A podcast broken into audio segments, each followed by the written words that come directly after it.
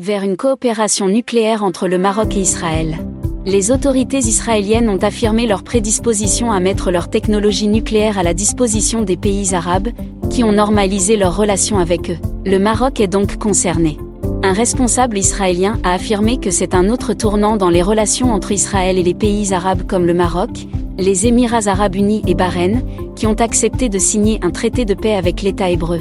Israël passe donc à un nouveau stade dans la coopération avec ces pays. Cependant ce responsable a affirmé que l'offre a pour objectif d'ouvrir la voie à un dialogue direct significatif dans la région, y compris dans les forums nucléaires.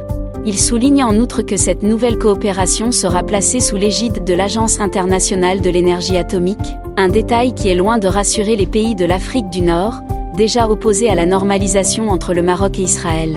Dans le cas de la concrétisation de cette coopération, il faut donc s'attendre à une escalade des tensions entre le Maroc et ses voisins.